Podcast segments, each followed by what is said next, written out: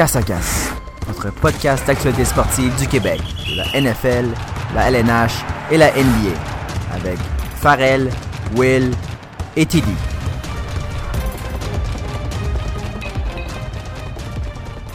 Ah! Une nouvelle semaine, un nouvel épisode de Casse à Casse. En cette soirée d'Halloween, par contre, nous allons euh, sortir l'épisode euh, le lendemain de l'Halloween.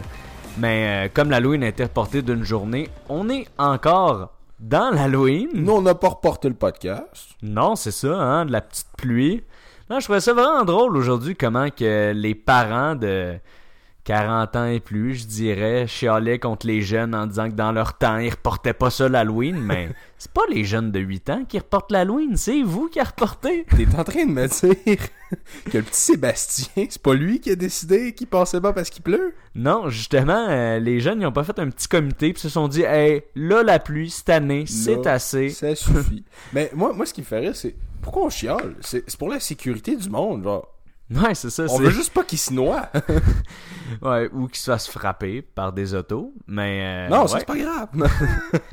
Non, pour vrai, euh, un drôle de débat euh, aujourd'hui. Les- L'Halloween reporté. Mais Ben bon, ouais, Qu'est-ce que tu veux? C'est la vie. c'est ça. Fait qu'on on va continuer dans le milieu du sport parce que les, les bonbons, ça va à demain. Donc, on va y aller avec les nouvelles. On va, on va donner des, des nouvelles bonbons, ça. ça. Oh! Hein? Ouais, on va passer aux nouvelles. Donc, euh, du côté de la Ligue nationale de hockey, il y a un petit peu plus de nouvelles euh, cette semaine. On va commencer avec euh, Tarasenko, qui devrait manquer 5 mois d'activité en raison d'une opération à l'épaule gauche. Aïe aïe.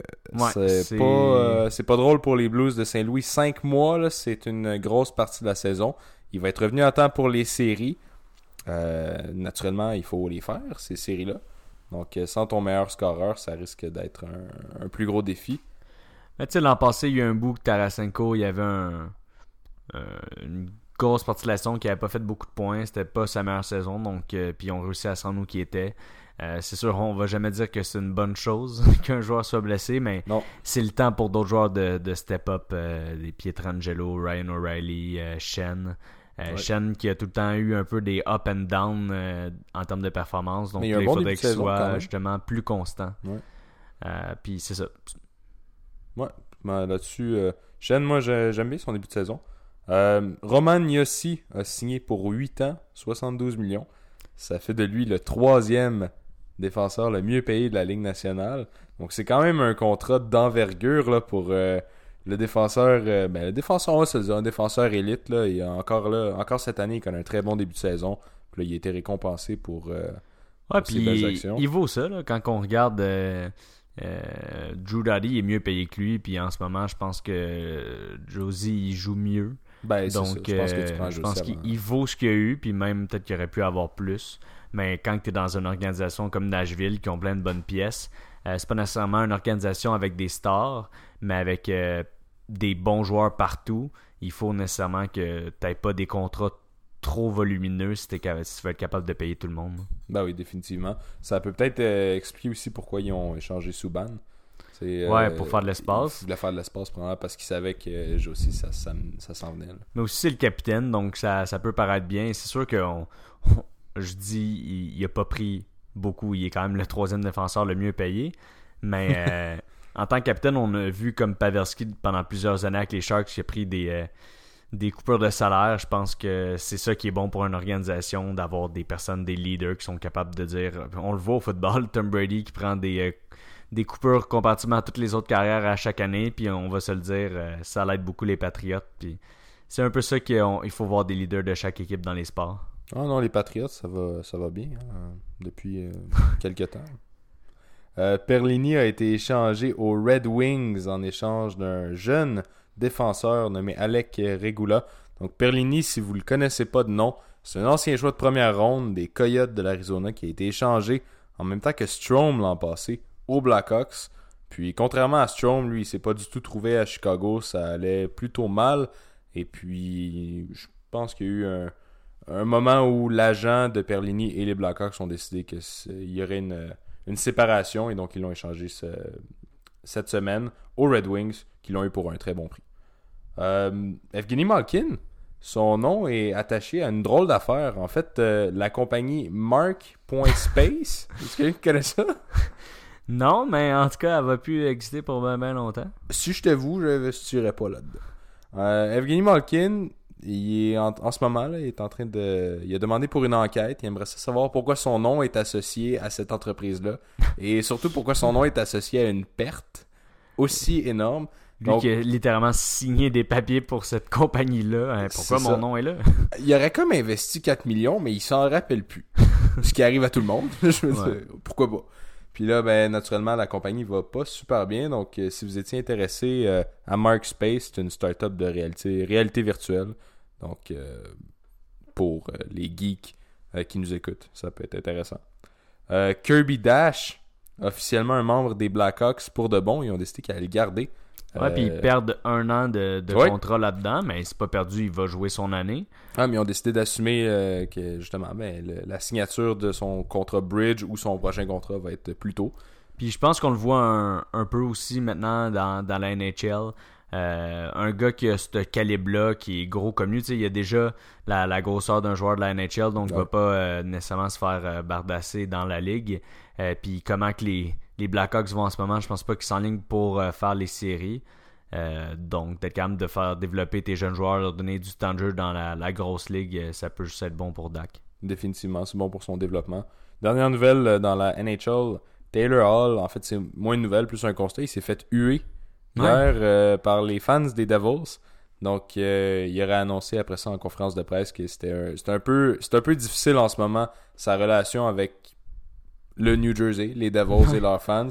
Euh, donc, on peut peut-être s'attendre à une séparation éventuelle avec euh, entre Taylor Hall et les Devils. On sait qu'il y a des rumeurs qu'il y a au Canadien. On va pas trop en parler parce qu'on veut pas s'emporter. Mais. Euh, ah, puis on le voit venir depuis un bout. Là. Taylor Hall, ça n'a jamais été tant une relation d'amour, on dirait, avec cette organisation-là. puis avec le talent qu'il a, j'espère juste qu'il va être capable d'aller enfin dans une équipe qui est capable de gagner. Imagine les Oilers qui sont en, bonne position euh, pour une fois, mais ça se pourrait. Ça se pourrait. On dit pas non. Puis euh, on va passer du côté de la NFL, si vous le permettez. Donc euh, Josh Gordon, qui maintenant n'est plus dans le injury reserve, mais il a été laissé de côté, est maintenant libéré par les Patriots. Donc il pourra se trouver une nouvelle équipe où il pourra manquer d'autres matchs pour toutes sortes de situations. je pense qu'il va. Je suis pas mal certain qu'il va se faire prendre à quelque part. Il y a une équipe qui va essayer avec Josh Gordon. Euh, on va voir. Mais euh, c'est sûr que c'est difficile quand tu as un joueur qui est autant problématique que ça à l'extérieur du terrain. Ah, définitivement. Euh, Brandon Cooks voit un spécialiste à Pittsburgh présentement pour ses commotions répétitives. Donc, il y a eu une autre commotion à son dernier match. là, ça commence à faire beaucoup de commotions, une à la suite de l'autre. On s'attend, là, c'est leur bye week cette semaine, mais on pourrait s'attendre à ce qu'il manque quelques temps pour se remettre de ses émotions. Xavier Howard euh, a été aussi placé sur le injury reserve. Donc par les Dolphins, c'est un, ben, dur coup pour euh, les Dolphins qui ne sont pas très compétitifs. Ça reste un cornerback élite euh, qui va manquer une bonne partie, si pas l'entièreté de la saison. Mais justement, ces mêmes Dolphins-là sont allés le remplacer par le fait même en allant acquérir Aquib Talib. Est-ce que j'ai bien mentionné son nom, Tom? Akib, Akib, en tout cas. Bref, Akib Talib des Rams en, retour de considération future. Donc les Rams qui viennent de se départir d'un contrat euh, d'un contrat ici pour pouvoir peut-être garder certains éléments euh, l'an prochain. Ben, je pense que ça partait. Euh, pourquoi en fait ce mouvement-là, ils l'ont dit, c'est surtout pour pouvoir donner une extension à Ramsey dès maintenant, puis avoir l'argent nécessaire pour faire cette offre-là avant que la saison commence aussi. Puis euh, Miami l'a annoncé assez clairement euh, dans les moments qui ont suivi ce trade-là et juste avant la, date limite des échanges, l'heure limite en fait, qu'il était prêt à prendre des gros, des, gros contrats avec de la grosse argent parce qu'il allait clairement pas utiliser l'argent cette année, l'année prochaine ou même l'autre année d'après pour euh, être compétitif. Fait que je pense que c'est des, un, genre de, comportement qu'on va peut-être plus voir pour des gars qu'on veut pas nécessairement racheter, ben, en, en release, je veux dire. Mais euh, ben, parce que pour Talib, je vois, je vois pas en quoi c'est une bonne chose qu'il aille dans cette équipe-là. Je sais pas, je trouve, moi j'ai trouvé ça un peu drôle comme, euh, comme trade, mais pour les Rams, ça fait complètement du sens. Ouais, puis je veux dire, les, les Dolphins qui tankent, ben, ils viennent obtenir des considérations futures. Donc, ouais. Mais tu sais, c'est tellement vague, c'est quoi les considérations futures. Effectivement, on sait pas savoir ça. Fait que euh, j'ai hâte de voir, mais euh, tu sais, pour les Rams, je pense qu'ils étaient confiants avec l'équipe qu'il y avait. Talib a été beaucoup blessé aussi. On, a vu que c'était pas la pièce qui manquait. Le, duo, le gros duo qu'il y avait dans les débits avec euh, Talib euh, et euh, anciennement Marcus Peters. Anciennement Marcus Peters, je cherchais son nom. Les deux ont été échangés dans les deux échangés, de comme Exact. Fait que là, je pense qu'ils ont vu que c'est pas, pas cette paire-là qui avait réussi à battre, à battre les Pats, par exemple. Donc, ils essaient avec Ramsey. Puis, je pense qu'ils ont, ont, la bonne équipe en place là, avec les autres membres de leur, de leur unité défensive. Ouais, tout à fait. Je suis bien d'accord. Joe Flacco devrait manquer 5 à 6 semaines d'activité en raison d'une blessure au cou. Donc ça regarde pas bien pour. Euh, bon, déjà qu'il était pas extraordinaire cette année, ça regarde pas bien pour euh, la suite des choses euh, à Denver. Ouais, puis lui, en fait, après le match, le, coach a même annoncé que. C'est drôle parce que tout de suite à, la fin du match, il a vraiment critiqué le, jeu des, de Denver, disant comme quoi qu'il ne voulait pas gagner, il jouait pas pour gagner, qu'il jouait juste pour être safe, puis ça, ça leur a finalement coûté le match.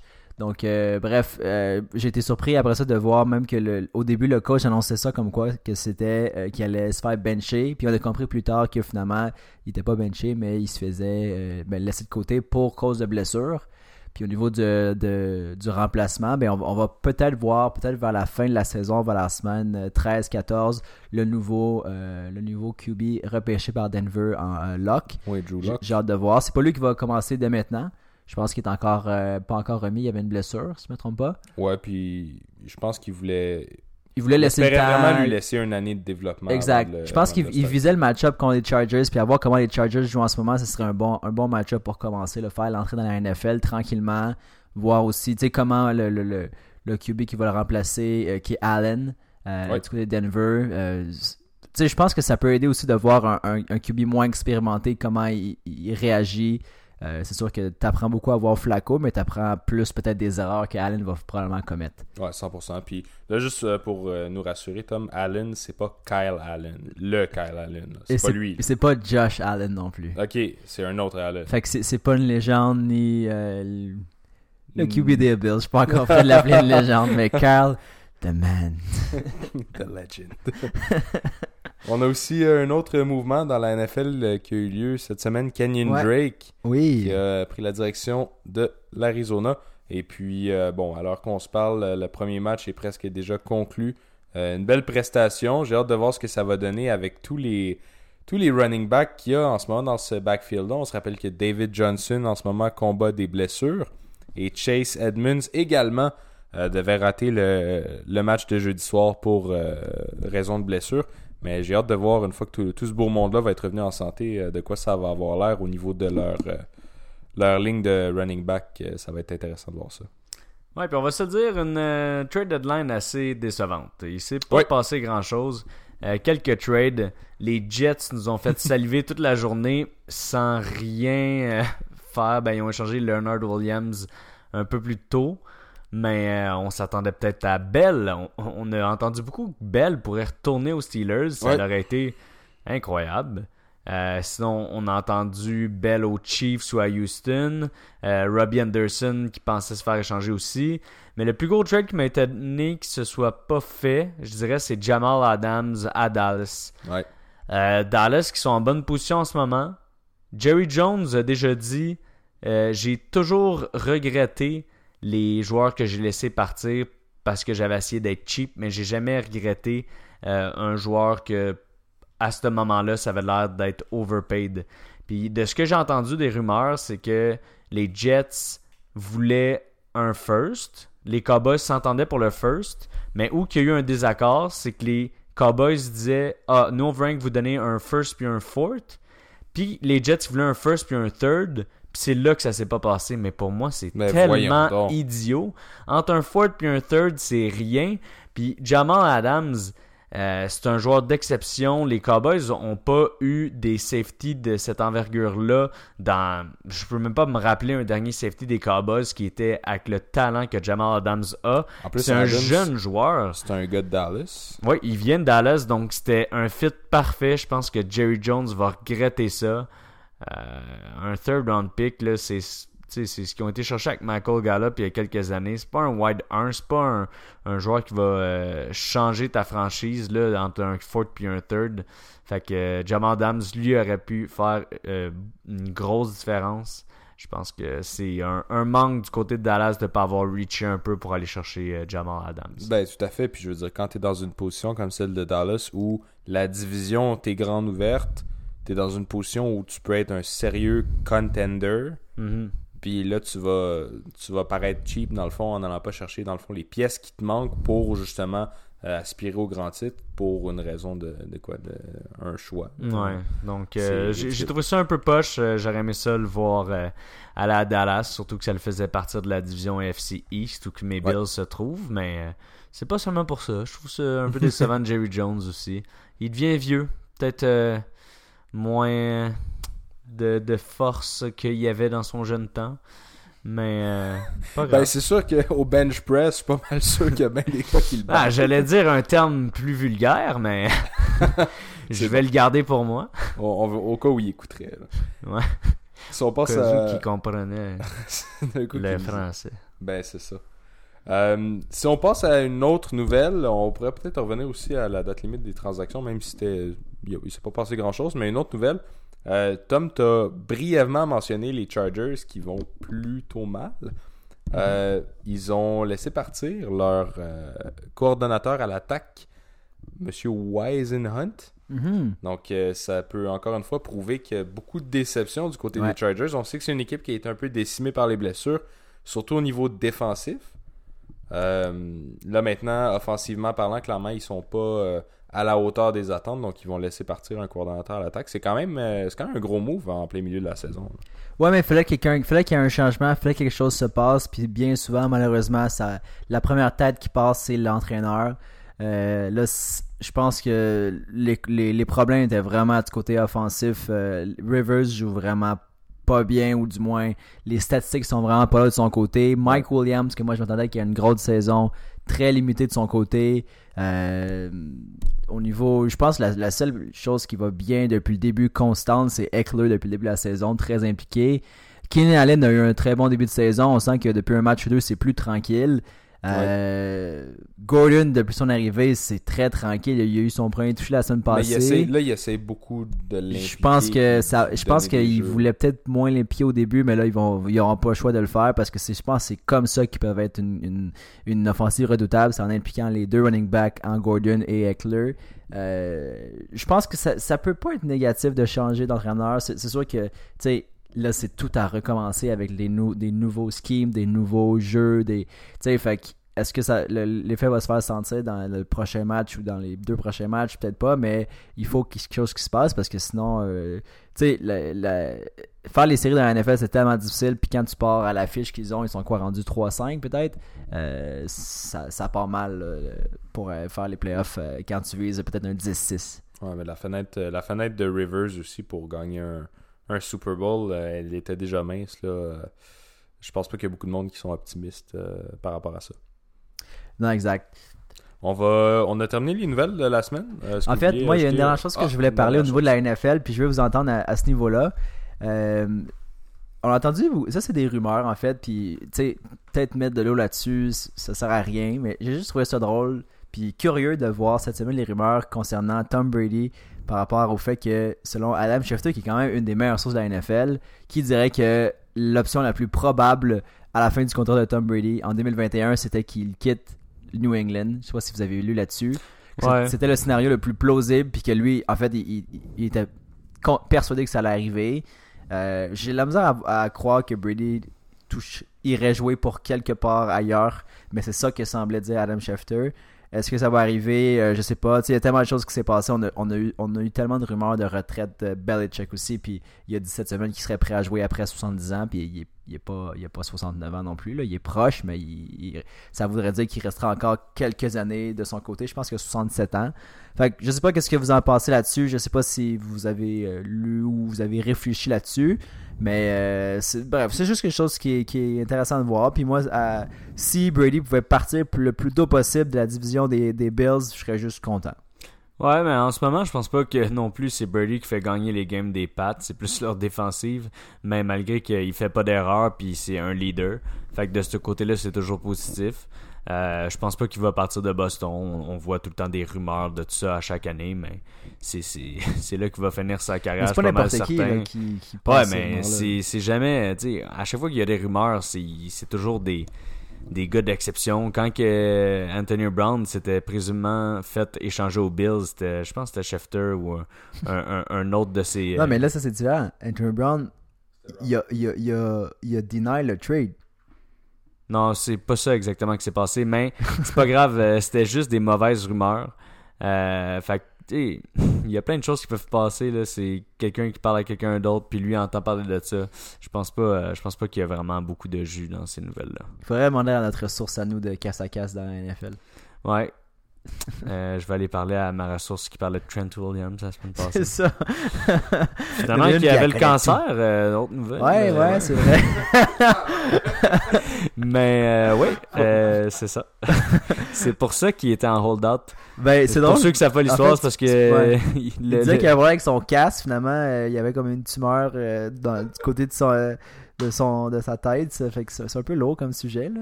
Non mais c'est parce que c'est ça ils ont dit que c'était juste une blessure euh, euh, qui était rien les le, le staff médical des, Redskins puis finalement lui a été voir ailleurs puis ils ont dit qu'il avait le cancer fait que depuis ce temps-là, il, il trosse plus l'organisation puis il veut plus être avec eux. C'est un peu pour ça son hold-out. C'est ça qu'on a su cette semaine. Mm. Mais euh, une autre nouvelle qui est assez grosse que je voulais parler, Steph Curry s'est cassé la main. Donc, euh, ça. Rien pour aider le début de saison des Warriors. la saison des Warriors, selon moi. Euh, moi, j'avais beaucoup d'espoir envers les Warriors cette saison, même sans Kevin Durant, même sans Clay Thompson. Euh, il y a D'Angelo Russell qui s'en venait avec eux et qui allait pouvoir faire sûrement une différence. Euh, là, avec euh, DeAndre Russell puis Draymond Green tout seul, euh, je pense pas qu'ils sont en position de faire quelque chose. On parle de 5 à 6 semaines pour Steph Curry. ça va amener quand même loin dans la saison, puis avec le début de saison qu'ils ont en ce moment, ça va être difficile après pour eux faire les playoffs. pour vrai, ça va être à l'année prochaine quand ils vont avoir quand ils vont avoir Clay Thompson, Steph Curry, toutes les Splash Brothers réunis et en santé. Je pense qu'ils vont être corrects. Euh, je pense pas que c'était. Ils ont gagné sans Durant. C'est sûr que là, ils sont plus vieux un peu, mais ils sont encore autant bons. Euh, mais pour cette année, ça va être. Euh, ça va être plus tranquille. Sinon, une autre chose s'est passée qui est quand même spéciale. C'est hier une grosse bataille entre Kat, Carl Anthony Towns. Ben oui, j'ai vu ça. Et Embiid et Simmons, en fait, en tous les joueurs des 76ers. Simmons qui a pratiquement choqué euh, Carl Anthony Towns. Puis finalement, c'est Carl Anthony Towns qui a fait suspendre pour deux games. Euh, tandis que tous les joueurs des 76ers s'en sortent indemnes euh, sans aucune suspension. grosse bataille. C'est plutôt rare qu'on voit ça quand ça n'implique pas Sergi Ibaka des Raptors. Mais sinon, ouais, c'est ça, pas mal les grosses nouvelles de l'NBA. On va revenir un peu plus hein. tard avec quelques analyses des matchs qui viennent de se passer. Mais oui. Absolument. Mais les batailles comme ça, c'est rien de bon pour euh, la ligue et les organisations. Euh. Ah, c'est le fun. Ouais, ok, il y en a. ouais, c'est le fun à regarder à télé, mais bon. Euh, je pense qu'on va passer au segment La Chronique.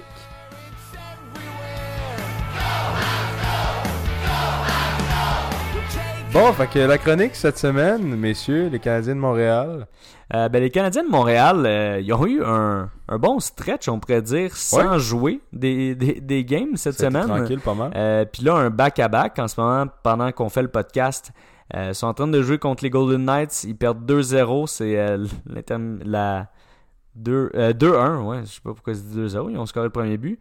mais sinon, samedi passé, étonnamment, on a vraiment démoli les Leafs 5 à 2. Quel match? Puis euh, hier, en fait, euh, mercredi, on a battu les Coyotes 4 à 1. Puis les Coyotes, que dans le passé, ça peut paraître comme un match-up facile, mais euh, sont quand même en bonne position cette saison.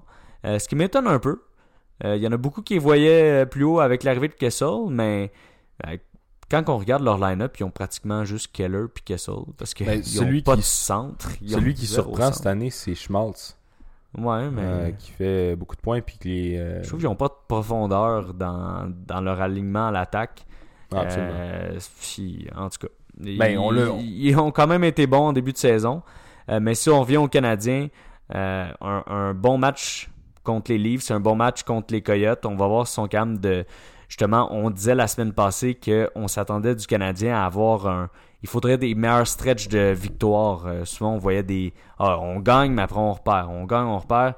Là, si on est capable de s'enligner quelques victoires d'affilée, il faudrait que ce soit on gagne contre euh, les Golden Knights, mais Kincaid dans les buts, c'est peut-être moins probable. Ça va être difficile, surtout à, à Vegas. Là. Ouais, mais euh, admettons qu'on regarde contre les Leafs, euh, Price a eu une bonne game, mais sinon c'est Drouin. euh, Ah qu'on- oui, je voulais en parler. On, on envoie des fleurs à Drouin depuis le début de la saison, mais ça continue. Euh, deux buts euh, dans cette partie-là. C'était des, des buts euh, assez impressionnants en échappé ou en. Ouais. euh, je pense que l'autre c'était en deux contre un. Mais vraiment, Drouin, quel début de saison. Puis moi, c'est pas nécessairement ses buts, c'est pas nécessairement les points, mais c'est quand je le vois aller attaquer la rondelle dans les coins. Puis il a, il a de l'air d'avoir vraiment envie d'être là puis de gagner cette saison. C'est ça qui fait la différence. Tout à fait. Un autre gars, moi, que j'ai remarqué, bon, pas juste par son jeu spectaculaire, mais ça, ça fait une coupe de matchs que clairement il se démarque, puis on, on en parle de plus en plus en plus dans les médias. Joël Armia, ou Yoel Armia, peu importe Joël. comment- euh, Joël. Euh, Joël, il est extraordinaire. Quelle main! C'est, euh, je sais pas si vous avez vu le but samedi, si, si vous voulez, je peux vous le décrire, là, c'est pas compliqué. Après la mise en jeu euh, de début de période, il est allé enlever la rondelle au défenseur qui avait des livres qui avait obtenu la rondelle. Il l'a complètement shifté, puis avec son revers, il a shifté le gardien aussi. Pour un but, ça a pris euh, 10 secondes à peu près avant que le but soit marqué. Puis c'est pas la première fois qu'on voit que Joël Armia, il a des mains absolument extraordinaires. Puis il y a des analystes qui commencent à dire ce gars-là, il a des qualités d'une superstar. C'est pas euh, sans être un gars extrêmement flashy. Des fois, il y a des, il y a des petites passes où il nous montre des, des talents comme ça, puis vraiment pour le prix qu'on l'a acquis. Alors qu'on se rappelle, on, on a envoyé des peanuts pour lui. et, Ah, on a même reçu. Il, voulait ouais. pratiquement se débarrasser de. euh, pas tellement de se débarrasser d'Armia, mais ils nous ont envoyé un Raymond. goaler. Euh, puis des choix avec. euh, On n'a pratiquement rien eu à faire. Il voulait se débarrasser du contrat de Mason. Il Ouais, a, c'est il ça, a Steve envoyé. Armia, puis nous on a eu su à donner Bourque, qui finalement n'a jamais joué pour les Jets. Ça a été blessé, puis il joue maintenant, je pense, dans la- le, le, le, le 3 ou l'universitaire à- dans l'Utah-Ouest, je me trompe pas. Donc, euh, ouais, on l'a pas eu pour grand chose, mais tu sais, des fois, ça vaut la peine de prendre un peu de, des contrats, des gros contrats qui servent à rien pour aller chercher des joueurs qui peuvent être des, des, des sous-cartes euh, cachées du- d'un échange. Mais surtout à une position qu'on avait à ce moment-là. Quand tu as du cap salarial, tu es capable d'aller aider. Aider, c'est des gros mots, mais euh, Ben, une, équipe pas pour les aider, gratuite, mais tu sais. pour toi, euh, justement, t'améliorer dans le futur. On a vu euh, ça pratiquement en ce moment. Les Leafs, ils, ils font ça avec tous leurs joueurs. Ils Ouais, les envoient Leafs, des c'est contrats. différent C'est- le contraire, que- mais je parle eux à la Jets. Ils ont envoyé euh, à Caroline. Caroline qui ont pris le, le contrat.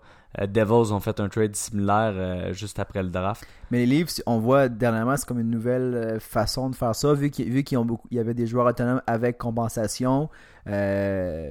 donc, avec Marner, par exemple, cette année, ils ont pris des, des joueurs qui savaient qu'ils allaient pouvoir mettre sur le long-term injury reserve en Clarkson. Ils ont acquis justement pour avoir de l'espace de plus pour négocier dès l'ouverture euh, de la saison. Donc, tu sais, il y a tellement de clauses dans les conventions collectives, puis les, équipes sont, sont remplies de, justement d'avocats, puis de, de gens qui font la comptabilité, comptabilité, tout ça, puis s'assurer de trouver les failles un peu pour euh, s'en tirer. Alors, euh, bref, tout ça pour dire que Armia, je pense, je pense pas que c'était Ah, ben, donne-nous Armia tant qu'à faire. Je pense que euh, je pense que Benjamin savait très bien ce qu'il faisait. Je, sais qu'il il l'avait à l'œil depuis un certain temps. Puis ça a été l'occasion de, prendre Mason là, pour, euh, pour euh, faire bon aller chercher cette pièce-là, puis vraiment pas donner grand-chose en retour. Puis je, je suis content de voir Armia, Armia s'améliorer comme ça. L'année passée, euh, le joueur qu'on voyait plus, euh, on était surpris de sa performance, c'est peut-être Byron. Puis depuis, euh, depuis son combat l'an passé, où il y a eu une grosse commotion, ben, je pense que c'est- il est plus vraiment le même. Puis juste le fait, le fait d'être blessé, tu sais, il a été blessé souvent. Byron, il y a eu des blessures, je pense que c'était à l'épaule ou, au bras quand il est revenu, puis on a vu que ça l'a fâché. Mais tu sais, à un moment donné, c'est juste tellement une question d'opportunisme dans, dans, tous les sports, dans NH, dans la NFL, peu importe. Puis Byron, il, joue, il a presque plus d'opportunités euh, dans, dans les, les moments importants. Puis Armia, il joue sur le power play à chaque match. Mhm. Puis il performe. Fait on va, jouer- on va y aller avec lui, Drouin, tu sais. Fait que euh, je suis content de voir que c'est pas les mêmes acteurs qui, qui jouent. Go- euh, Gallagher continue Gallagher d'être euh, toujours impliqué. Fait que, tu sais, Domi. je pense que c'est une recette à succès pour, pour la suite, pour la saison. Là. Puis justement, on parlait, un de nos euh, des choses clés au début de la saison qu'on parlait qu'on voulait qu'il arrive. Ça passe à moitié, je dirais en ce moment, c'est le step-up des jeunes joueurs. On a vu Suzuki qui commence à aller de mieux en mieux, début de saison difficile, mais depuis, Ça va bien. euh, ça va mieux. Mais quelqu'un que je voulais venir à parler, c'était Suzuki, euh, KK. Oui, oui, oui. KK qui me déçoit depuis le début de la saison. Il avait commencé en feu avec deux buts. Euh, depuis rien. Euh, trois points, deux buts, une passe en 12 matchs. C'est difficile. Puis quand on le voit sur la, patinoire, il a pas de l'air en confiance. La seule chose, justement, on en parlait plus tôt, euh, qui a de l'air d'avoir vraiment step up depuis l'année passée, c'est euh, son jeu physique. On le voit, il est beaucoup plus physique. Il a pris euh, du poids, du gabarit. Mais quand il la rondelle, je trouve qu'il fait des erreurs. euh, il, il est pas ce qu'on s'attendait peut-être euh, à sa place dans le développement. Puis moi, qu'est-ce qui me fait de la peine, c'est voir les, les joueurs qui ont été pris autour de lui ou même après lui. Tu sais, Svechnikov, c'est sûr, on n'aurait pas pu le prendre. Il était pris un rang avant. Ouais. Mais en ce moment, juste cette semaine, il a fait sûrement le but de l'année. La première fois qu'un joueur fait un Michigan dans euh, la NHL. Euh, Puis sinon, Tu peux-tu leur dire, s'il te plaît? Un Michigan. un petit euh, poutine Michigan, non? Mais euh, sinon, oui, c'est ça. euh, Quinn Hughes qui est en train de se battre avec Kel pour avoir la recrue de l'année. Puis on sait qu'on l'a considéré, Quinn Hughes. Oui, puis moi, c'était la personne que j'avais parié pour euh, aller au Canadien. Finalement, j'ai pas eu mon pari, puis il est parti beaucoup plus bas. Mais en ce moment, on va se dire, Quinn Hughes, un but, 9 passes en 12, euh, 11-12 matchs. Je sais pas, il est rendu à combien cette saison, mais il est pratiquement à un point par game. C'est le quarterback du power play à Vancouver. Vancouver qui sont à deuxième, euh, au deuxième rang de la Pacifique. Euh, même Brady Kachuk, euh, qui a pas une saison extraordinaire, mais une, meilleure saison déjà que Kotkaniemi. C'est sûr que il est dans un rôle plus important à Ottawa que Kotkaniemi a à Montréal en ce moment. Mais euh, j'aimerais vraiment ça pour euh, la continuité de la saison, voir un step-up de, de KK. Ben, écoute, moi, je pense que Kotkaniemi, oui, je suis déçu de son début de saison. Je m'attendais à ce que sa progression soit à un autre niveau. Euh, je trouve que ça va aussi avec les opportunités, comme tu disais, qu'on lui donne. C'est vrai que des gars comme Brady Kachuk, Svechnikov, Quinn Hughes, qui est devenu pratiquement le défenseur numéro un quasiment de cette équipe-là, en ce moment, c'est incroyable comment il y a des minutes de jeu. C'est des gars qui ils sont mis dans des rôles où c'est optimisé pour eux, puis c'est sûr qu'ils vont, ils vont mieux performer. Kotkaniemi, euh, c'est un centre à Montréal, il joue plus du temps de troisième, des fois quatrième trio, euh, avec des, Nate Thompson puis des Will qui font leur job de quatrième trio. Donc moi, j'aurais aimé ça le voir jouer justement sur des Ouais, mais mettez-le en, en- sinon, Mettez-le en sur position de puis- qui gagne, je sens, qui gagne euh, de l'expérience. On dirait le que but- Montréal, on, on en a parlé tantôt, ils, ils scrapent toujours leur choix de première ronde. C'est parce qu'on le met dans la Ligue nationale pour le développer. C'est ça, c'est ça le speech de on le fait rentrer à du temps, c'est parce qu'on veut le développer avec des hommes. Puis après ça, on le fait jouer du 12 minutes par game. Mais il se développera pas, là. Comme tant qu'à aller le faire jouer en, en Europe, il va manger la Ligue contre d'autres hommes. Puis il va se développer autrement. C'est juste, c'est une question de confiance en soi aussi, là. Comme si après 2-3 games que ça va pas bien, ben il se fait mettre ses gradins ou il se fait, euh, il, il se fait descendre sur le quatrième trio. Le kid, il a 19 ans, c'est sûr que ça l'affecte. Puis c'est sûr que ça va venir jouer dans son mental. Il va peut-être moins, moins bien jouer. Puis là, ben, c'est un cycle, euh, c'est un cycle qui commence. Là.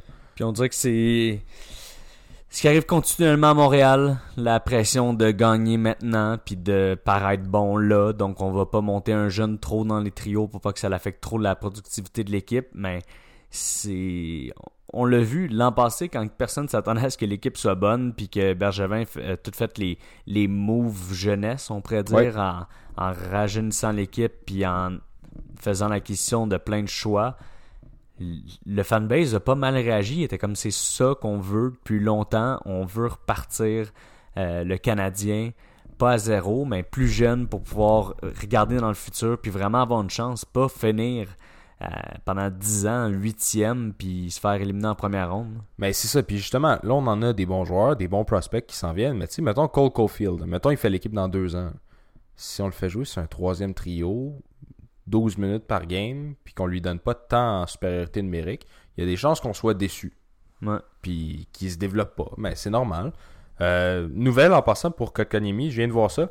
Euh, il est euh, considéré donc de match à match en français, je suis Ouais, pas trop sûr du terme. day. Day to day en anglais, une blessure à l'aine. Donc il va manquer un peu de temps. On espère qu'il va pouvoir se reposer puis revenir en force.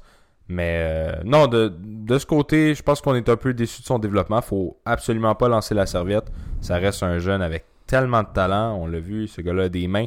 Et maintenant, il s'est développé euh, physiquement cet été. Donc, euh, il a le, potentiel de devenir un, un très bon centre pour le Canadien de Montréal. Mais euh, moi, personnellement, j'espère le voir dans de meilleures opportunités que, que ce que je vois en ce moment. Ouais, puis on veut parler un peu des, euh, des prochains matchs euh, rapidement. Euh, samedi, on va jouer contre les Stars. Stars qui ont un début de saison très difficile. Donc, il faudrait capitaliser là. Euh, puis le match d'après ça, ça va être très difficile, mais un match qu'on attend toujours et qui est tout le temps excitant. Les Bruins contre les Canadiens mardi prochain. Manquez pas ça. Peut-être que Alak va être dans les buts. Toujours le fun de voir Alak contre le Canadien. Tu vis en quelle année? 2007 Mais le retour de Alak à Montréal, c'est fou. Mais, les Bruins font très bien depuis le début de la saison. Ah oui, euh, euh, meilleure équipe de la, de la ligue selon moi en ce moment. Et- Ouais, en, ben, en- en termes de statistiques, deuxième derrière les Caps, mais non, ils sont vraiment très complets. Moins de matchs joués que les Caps en fait. fait Ouais, ben moi c'est plus en, termes termes d'équipe. On, on- on sait quel type d'équipe qu'ils ont, puis l'émergence de Pasternak cette année, euh, c'est incroyable. Ben, je pense que c'est une émergence qui se poursuit avec l'an passé. Euh, Bergeron Ouais, a déjà ça, un taux de était chapeau déjà cette bon, saison. mais là, cette année, c'est exceptionnel. Tout Caras qui a un bon début de saison, il était habitué des fois à commencer plus tranquille. La Une saison 47 passée, euh, moyenne de buts accordée et 9,50 autour de 9,51, 9,50. ouais, une euh, 42, 9,51 environ.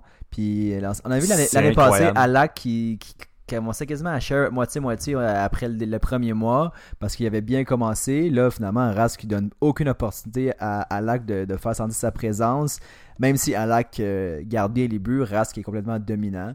Fait que, non, les Bruins jouent très bien en ce moment. D'ailleurs, le- au niveau de l'association de l'Est, les, Caps, les Bruins, même Buffalo, c'est une équipe qui vont bien en ce moment. Fait que ça, serait, ça serait des bons défis pour le Canadien qui se classe présentement en milieu de peloton au niveau de la, de la Ligue nationale euh, de façon là, générale, dans le classement général.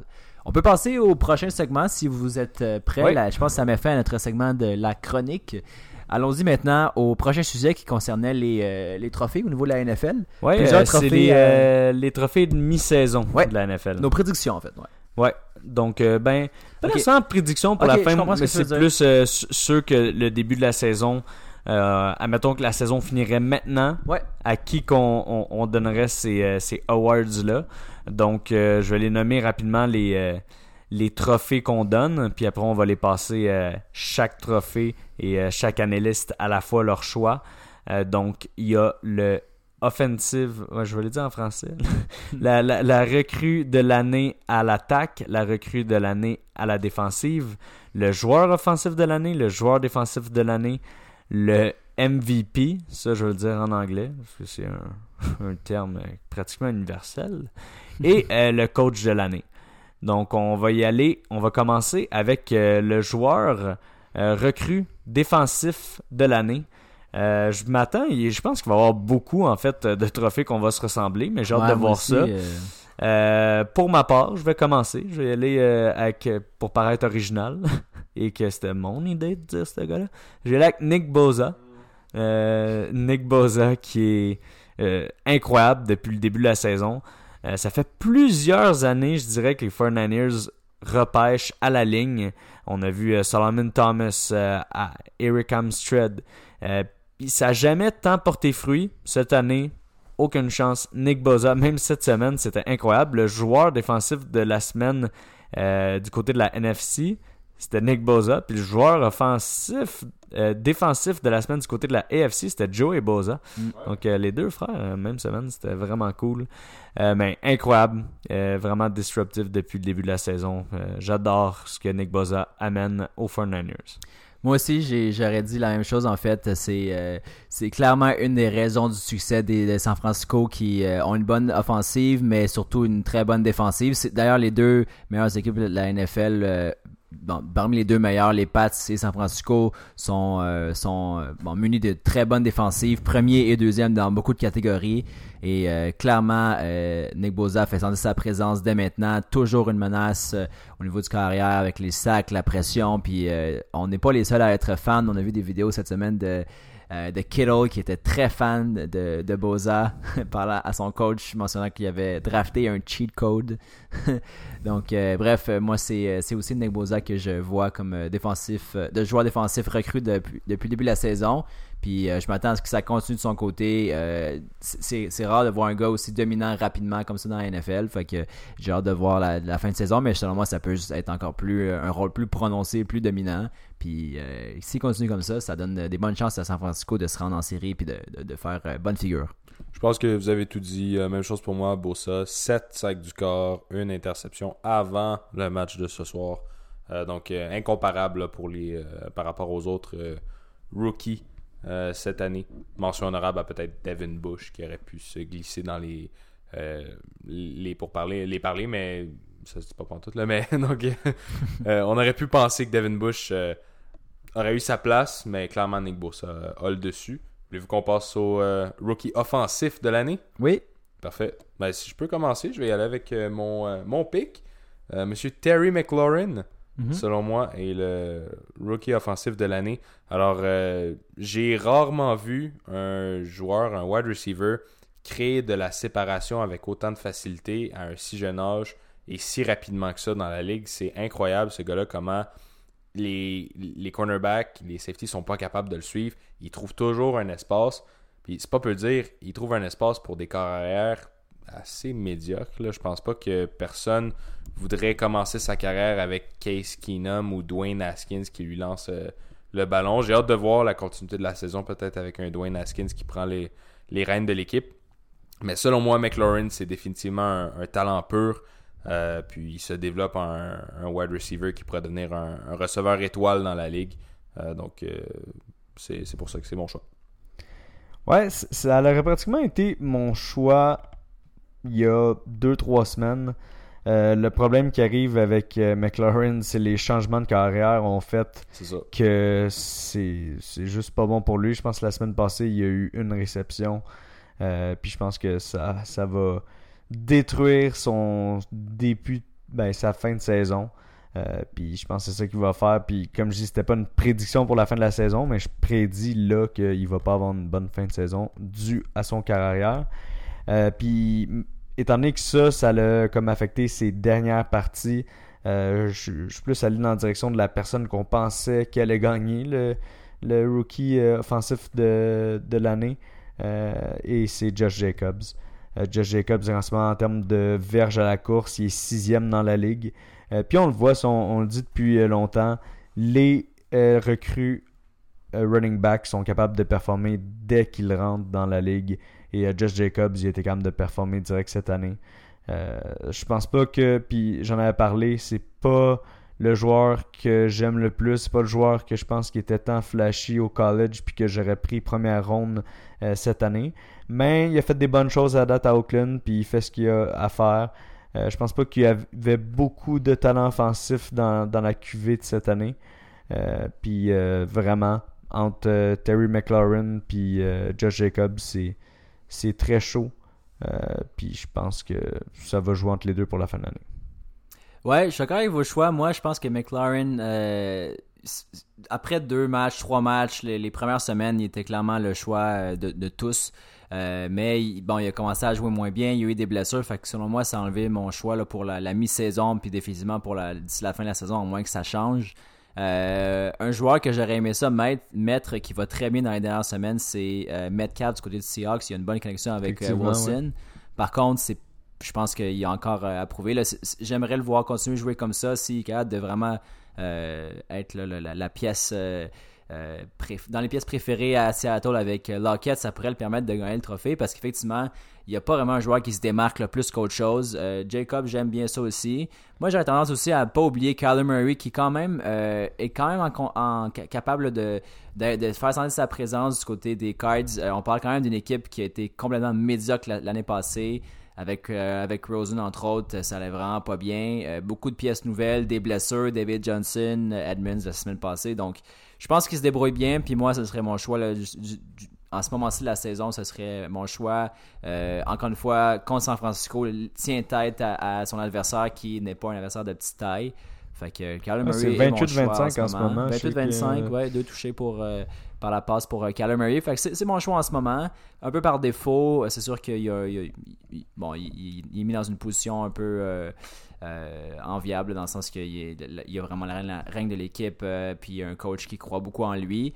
c'est ça. J'ai hâte de voir pour la suite des choses, mais j'aime ce que je vois de son côté. Je pense que c'est prometteur. Puis j'ai hâte de suivre la fin de saison de Metcalf. Donc on va y aller avec le joueur défensif de l'année. Euh, là, c'est peut-être ici que je pense qu'on va. Euh, ben, je pensais pas qu'on allait être tous différents pour le, joueur offensif euh, recru, mais on va aller avec le joueur défensif de l'année. Ouais. je vais avec Devin McCarty. Mm McCourty? McCourty? c'est difficile de dire les noms anglais en français. Mais les Patriots qui ont pratiquement la meilleure défensive de tous les temps, si on les regarde, il reste toute une saison à jouer, puis ils vont jouer contre des meilleures équipes à l'avenir. Même pour l'instant, 5 interceptions du côté de McCordy. Je pense qu'il a une pièce centrale de la défensive des Pats. Euh, justement, d'avoir autant de revirements. Puis on va se le dire, les, les Patriots, il y avait une statistique qui est passée il y a quelques semaines. Euh, si l'offensive des Patriots n'était pas rentrée sur le terrain, il serait 3-3-1. Euh, donc la défensive qui score beaucoup de points.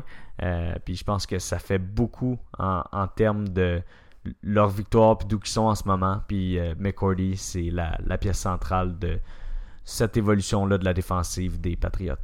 J'ai vu une autre statistique intéressante pour euh, la défensive des Patriots cette semaine. Les adversaires des Patriots sont statistiquement mieux de spiker la, la balle, donc de lancer la balle à terre, que de lancer contre la défensive des Patriots pour le passer rating de leur carrière. C'est-à-dire que si le carrière décide de donc euh, lancer le jeu, lancer le ballon à terre, puis euh, canceller ce jeu-là, justement. Il y a un meilleur passer rating que s'il essaie de lancer un tir receveur. C'est pour dire à quel point euh, les Patriots effectuent des interceptions et des revirements. ils sont extrêmement dominants. C'est la raison pour laquelle je suis aussi allé du côté des Patriots pour mon choix du joueur défensif ah, de l'année. C'est Stéphane Gilmore pour moi. Oh! Puis j'y ai pensé à McCourty, mais selon moi, Gilmore, il est tellement dominant. Le meilleur cornerback de la ligue euh, cette saison euh, jusqu'à date. Euh, j'ai rien d'autre à dire autre que c'est impossible de se démarquer par rapport à lui. Puis ce que j'aime aussi, c'est c'est un gars low-key.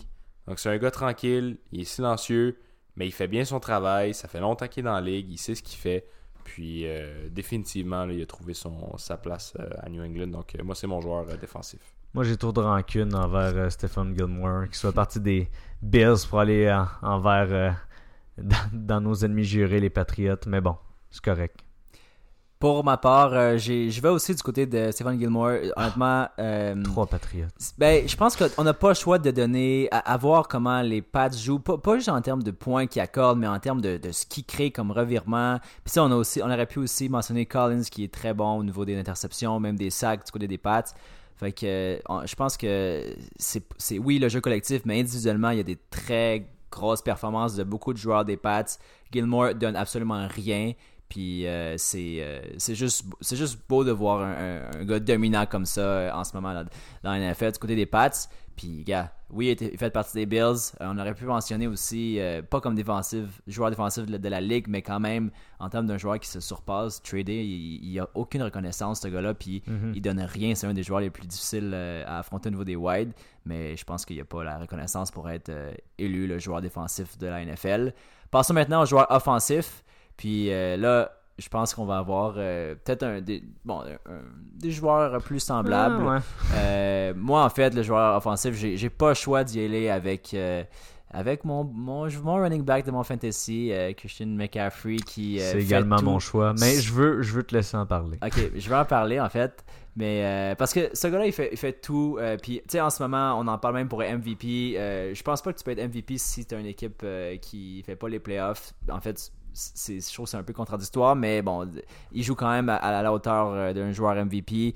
Euh, il quand même fait quand même avec un, quarterback qui est recru, qui fait bien, mais je pense que Sam McCaffrey définitivement n'a pas le même résultat du côté de Caroline. Euh, il est une présence constamment imposante, constamment impliqué dans le jeu. Même s'il est blessé un peu dernièrement, on parle de sa cheville, etc., ou d'autres blessures. Euh, ça va bien, ça, ça, ça, arrête pas de son côté. Toujours là pour la passe, pour la course, il arrête pas. Fait que c'est définitivement mon joueur offensif euh, par excellence depuis le début de la saison. Par contre, si j'avais à faire un plus une prédiction d'ici la fin de la saison, moi je serais pas surpris de, de voir considérer dans les joueurs offensifs de la NFL Deshaun Watson. Parce que la façon avec laquelle il joue, Deshaun Watson, même s'il est pour finir la saison avec un œil, il, va être, euh, il, va être dominant d'ici la fin de la saison, selon moi. Comme il l'a montré dans, son dernier match, je, trouve que c'est un joueur euh, qui euh, ne cesse de s'améliorer à chaque match. Puis j'ai juste hâte de le voir, mais c'est pas mon choix au moment actuel. je pense que Christian McCaffrey est mon choix et il va continuer de l'être dans les prochaines, dans les prochaines semaines. Ouais, pour ma part, c'est aussi McCaffrey. Puis étant donné que tu as beaucoup parlé de McCaffrey, je veux juste continuer à vanter Watson que tu viens de parler. Euh, pratiquement, comme je disais l'autre fois, on parle beaucoup de Patrick Mahomes et de Carson Wentz. Mais je vois Watson égal ou. Euh, je le trouve tellement clutch euh, de Sean Watson. C'est un des jeunes joueurs que j'aimerais le plus avoir dans ma franchise en ce moment pour bâtir une franchise. Il est malade. Absolument. Il est tellement. C'est tellement une menace autant à la course qu'à la longue balle. c'est rare de voir un carrière autant mobile pouvoir lancer un ballon si loin et si précisément. moi, des fois, il me fait penser un peu à Mahomes. Mais, euh, sans être exactement le même. Donc, c'est qui ton joueur offensif? Ouais, ouais. Euh, moi, c'est pas, euh, c'est pas Watson. honnêtement, j'ai considéré McCaffrey, mais j'ai voulu stand-up. T'es allé avec ton cœur. Je suis allé avec mon cœur aussi. Puis je vais aller avec Dalvin Cook. Cook. je m'y attendais. Puis honnêtement, toutes les raisons menaient vers McCaffrey. Le point que je lui donne, c'est qu'il réussit à faire tout ça malgré l'absence, dans le fond, de son corps arrière partant. Mais si on regarde au niveau statistique, c'est pas mal similaire. Donc, euh, McCaffrey, euh, cette saison, il retrouve un total de 735 verges, 5.2 euh, verges par attempt, puis un total de 8 touchés. Puis si on regarde Darwin Cook avec un match de plus en, banque, 823 verges, 5.3 de, moyenne. Donc, point une verge de plus à chaque fois qu'il Comptant les réceptions? Ouais, puis 9 touchés pour euh, Darwin Cook. Non, excuse, c'est des, euh, des verges à la course, tout ça.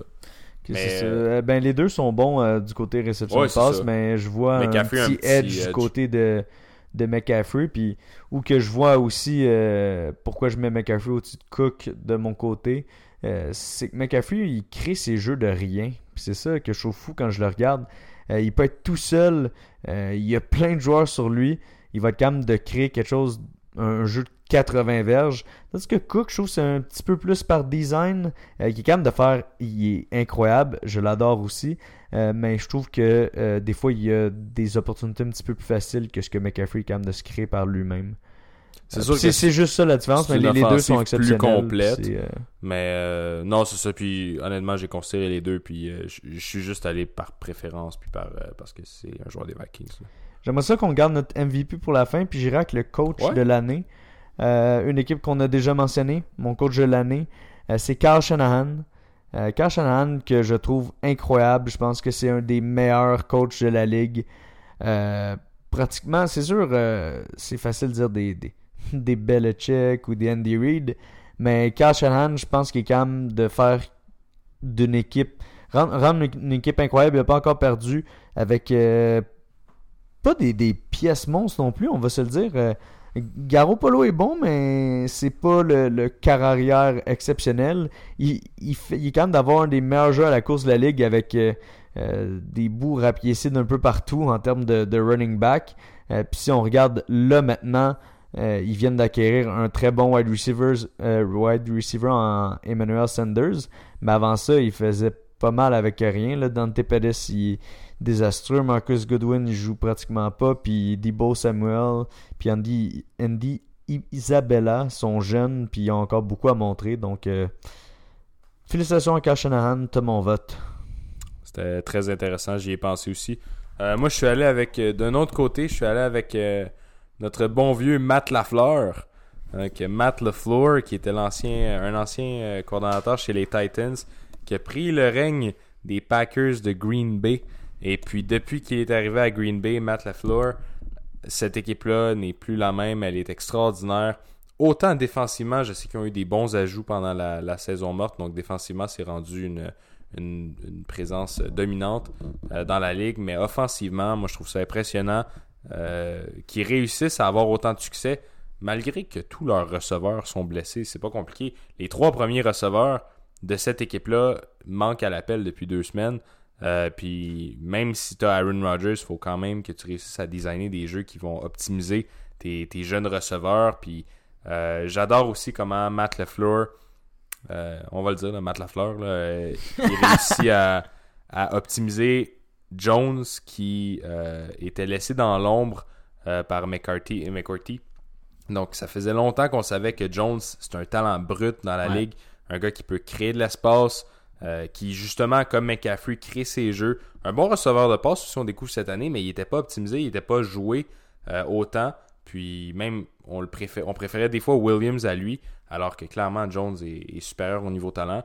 Mais cette année, Lafleur, il a trouvé Lafleur, il a trouvé euh, le moyen justement de, ben, de bien faire jouer son joueur, de son joueur. Puis il est capable de rendre viable les deux running backs à Green Bay. Euh, donc, euh, il aura chacun trouvé un poste qui, euh, qui optimise le tout. Donc, c'est définitivement une équipe changée selon moi et c'est une équipe qui va être très intéressante à suivre pour le restant de la saison. Ouais, c'est intéressant ce que tu dis, puis je veux le te mettre de côté pour le, prochain, ben pour la suite de l'émission.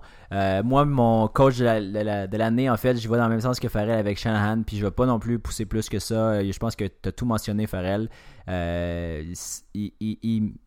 c'est ça.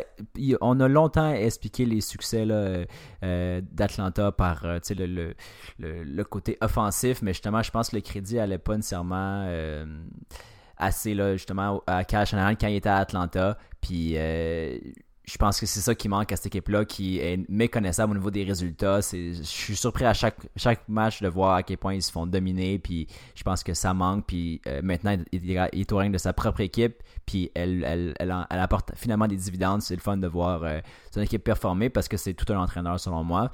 Alors, euh, chapeau à lui, c'est aussi mon choix. Maintenant, passons au MVP. Je vais, je vais être le premier à en parler en fait. Ah j'avais, euh, j'avais plusieurs choix en fait. Puis, tu sais, j'ai mentionné que selon moi, McCaffrey, oui, joue, joue comme une bête sur le terrain. Par contre, selon moi, dans ma définition à moi d'un MVP, tu peux pas être le MVP puis pas faire les playoffs ou du moins pas être proche. Les, Panthers n'ont pas une si bonne saison que ça en termes de statistiques, du moins dans la NFL. Je pense qu'ils sont 5-3 en fait, euh, ou 4-3 on me dit, mais je suis pas sûr. en tout cas, on va vérifier pour ça, mais euh, ça reste que c'est pas assez selon moi pour être un MVP. Euh, j'ai pensé à d'autres gars, puis je vais vous laisser en parler, je vais pas trop en parler, mais Wilson était mon choix. Exemple, il y a une semaine ou deux, par contre, au niveau du de la, son match contre les Ravens m'a vraiment refroidi. 20 en 41, défaite contre les Ravens, ça a vraiment été quelque chose qui, m'a fait changer d'idée, revirer le bord. Puis là, justement, pourquoi je disais que je voulais revenir sur les Packers, c'est que mon choix pour le MVP, c'est Aaron Rodgers qui joue complètement de façon dominante, comme il peut si bien le faire. il semble pas être affaibli par les blessures en ce début de saison, puis c'est vraiment tant mieux pour, pour lui. Euh, il y a quand même eu beaucoup de pièces qui ont manqué du côté de Green Bay. C'est ça qui fait passer dans ce sens-là euh, de mon côté. Euh, Devante Adams a été blessé. Les Whites, la connexion n'était pas nécessairement là. Il n'y a aucun White qui a vraiment pris le dessus. MVS a été là pour un jeu ou deux dans quelques matchs, mais il s'est vraiment pas établi comme wide numéro un. Puis pourtant, il avait l'occasion de le faire. Euh, il s'il y a un, QB qui est capable d'aller chercher des joueurs de partout dans son line-up, un peu comme à Brady, c'est aussi Rodgers. Puis on voyait des Lazar ou on voyait des Jeremy Allison qu'on connaissait un peu plus s'impliquer. Mais surtout impliquer les running backs. puis je pense que ça passe aussi par des, des passes de Rodgers. 16 touchés, 2 interceptions seulement et 2300 verges. En fait, c'est la façon en fait, avec, avec laquelle il joue. amener son équipe 7-1 en ce début de saison, oui, chapeau à la fleur, mais aussi Rodgers, euh, c'est mon MVP depuis le début de la saison. C'est super intéressant, puis honnêtement, on revoit le Rodgers qu'on aimait tant regarder. Euh, moi, je pense que j'ai le même choix qu'Alex, c'est fort probable. Non. Euh, non, ok. Donc, moi, c'est Russell Wilson, mon choix du MVP. le match de la semaine passée m'a pas refroidi pour deux scènes. en fait, quand on y pense, l'an passé, c'est Mahomes qui l'a gagné le MVP, puis euh, à la fin de la saison, il y a eu des matchs où justement c'était la même magie n'opérait pas. Euh, selon moi, Russell Wilson, c'est si si c'est pas le, c'est un des joueurs les plus dominants de la ligue sur toutes les facettes de son jeu. Donc autant ses complétions, euh, sa précision est extraordinaire, il est capable de trouver le receveur dans la bonne zone, puis justement de trouver ses mains. Mais c'est un carrière extrêmement mobile, puis on le sait dans la ligue d'aujourd'hui, on a besoin d'un carrière qui bouge, qui sort de sa pochette.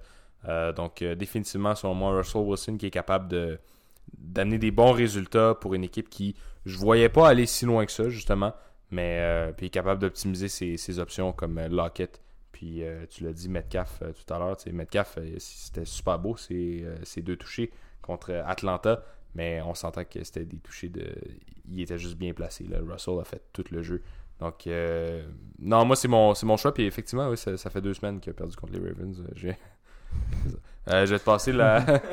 je vais te passer la balle, Alex. Donc pour ma part, ça va être euh, Andy Dalton. Euh, non, il vient de, il vient de se faire bencher en fait cette semaine. Mais non, c'est Aaron Rodgers moi aussi. c'est mon carrière préféré de tous les temps.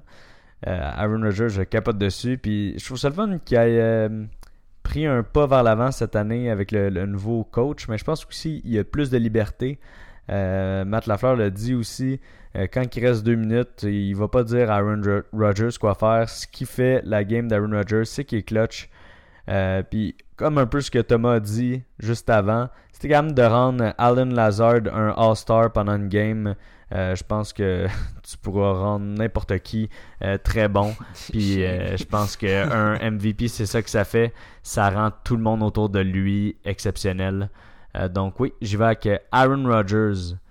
Euh, je pense qu'on a un petit peu de temps pour les prédictions, puis après je veux faire un petit retour sur la NBA.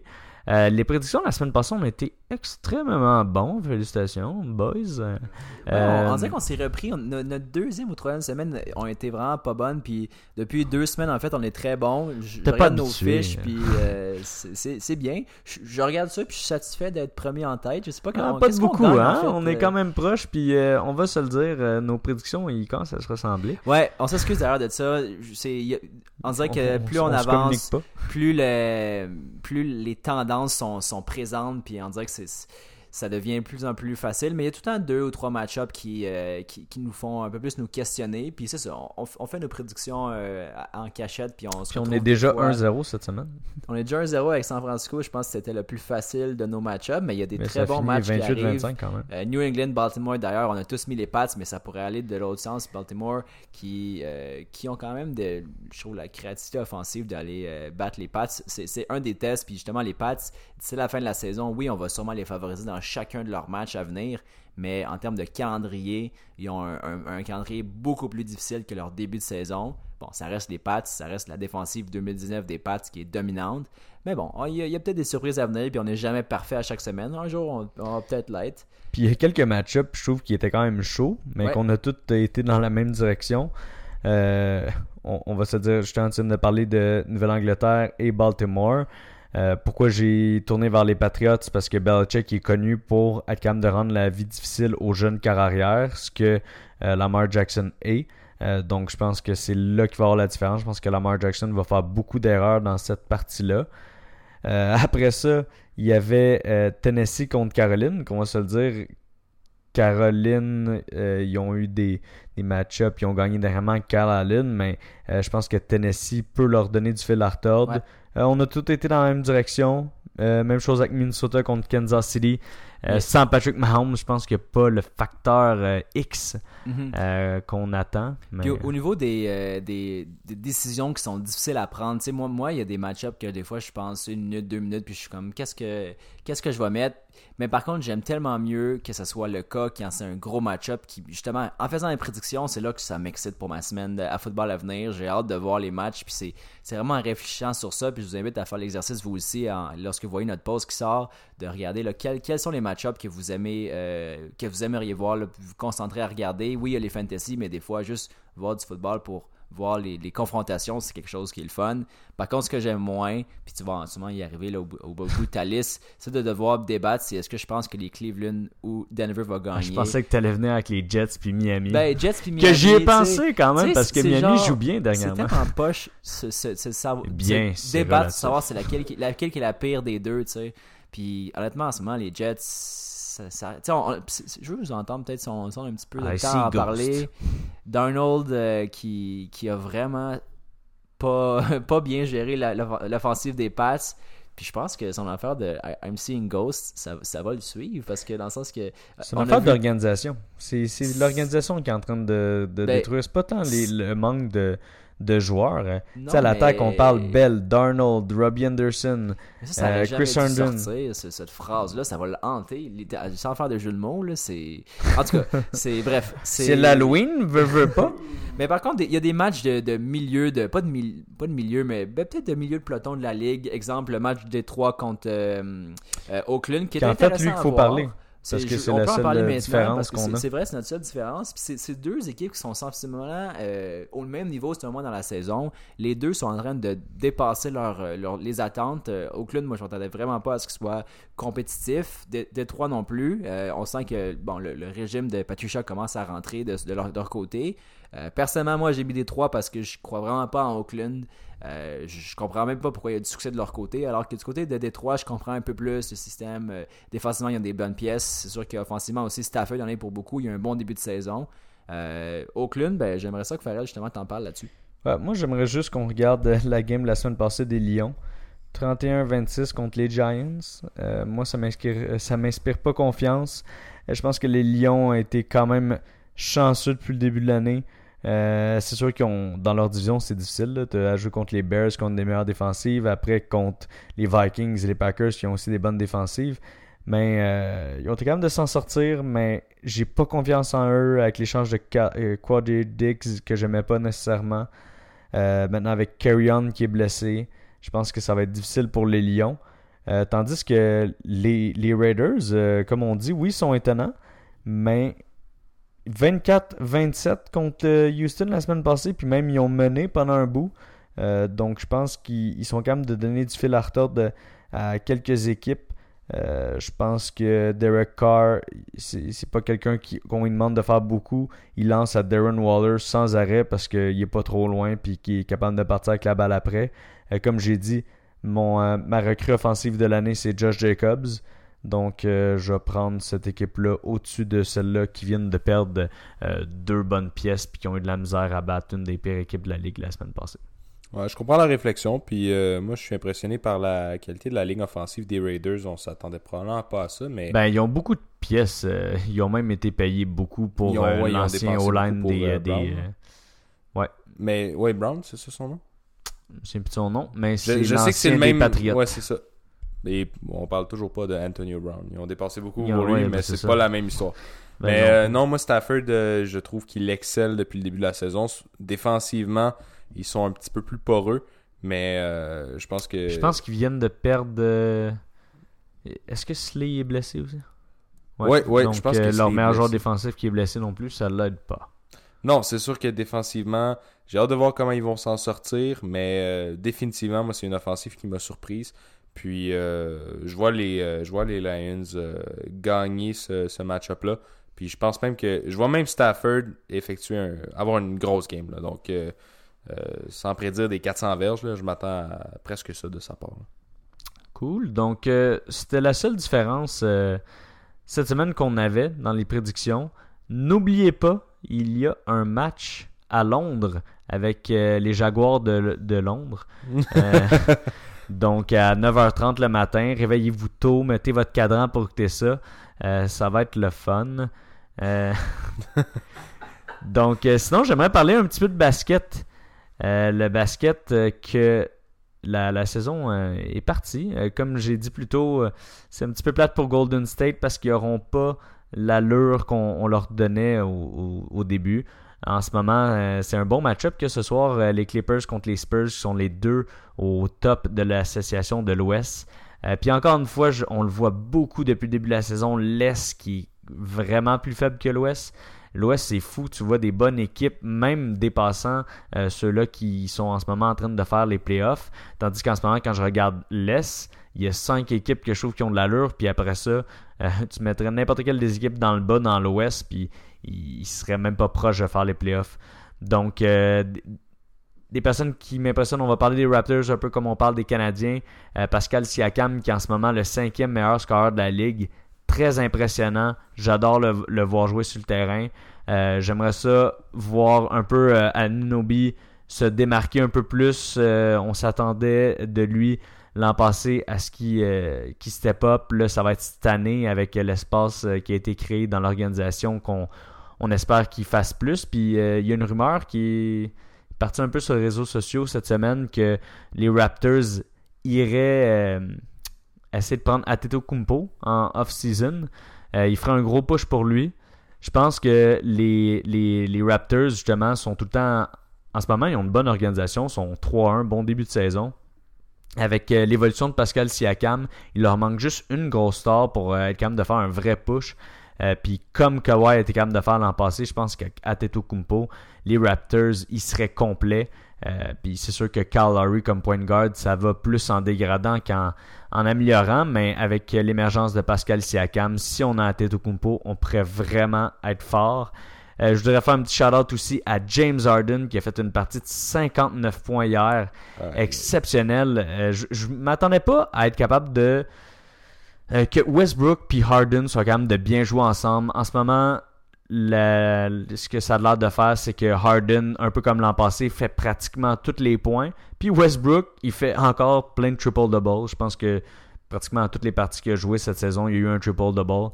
Donc, euh, les deux qui étaient pas mal euh, balles centriques, on pourrait dire, sont capables de, continuer dans leur rôle. Euh, puis, je pense que ça va être bon, justement, pour Houston cette saison dans, dans cette optique-là. dans les équipes qui me déçoivent un petit peu, je pourrais dire que du côté de l'Ouest, surtout, euh, c'est sûr, c'est plus difficile, je viens de le dire. L'Ouest, c'est une division qui est beaucoup plus difficile que l'Est. Mais euh, on parle des Trailblazers qui sont euh, en ce moment un peu à l'extérieur des séries, avec Lillard qui fait beaucoup. Donc j'aimerais les voir un peu remonter. Clippers, c'est sûr, c'est 3-2, donc c'est tôt dans saison, mais les Clippers, je vais les voir. Moi, c'est les personnes que je mets pour le top cette saison. Puis un petit peu de chamaillage du côté des Nets, je voudrais en parler. On a vu Kyrie Irving euh, qui est très bon depuis le début de la saison, mais euh, beaucoup de drama qui amène. Puis j'ai hâte de voir ce que ça va faire l'an prochain avec Kevin Durant. Donc euh, ça va faire le tour pour la NBA. C'est sûr qu'il y a encore très tôt dans la saison, 4 à 5 matchs par équipe de jouer. On va pouvoir avoir des analyses plus exhaustives plus tard dans la saison. Mais en ce moment, on voit les joueurs qu'on s'attendait qui sont très bons. James Harden, très fort. Puis, ah, dernier mot, du côté des Lakers, Anthony Davis, exceptionnel. C'est le meilleur joueur, selon moi, des Lakers en ce moment, au-dessus de LeBron James. tout à fait. Merci pour ton analyse de la NBA. Si vous avez l'opportunité d'aller nous suivre sur Instagram, c'est le temps de le faire. Donc, euh, on poste de manière assez régulière et du très bon contenu.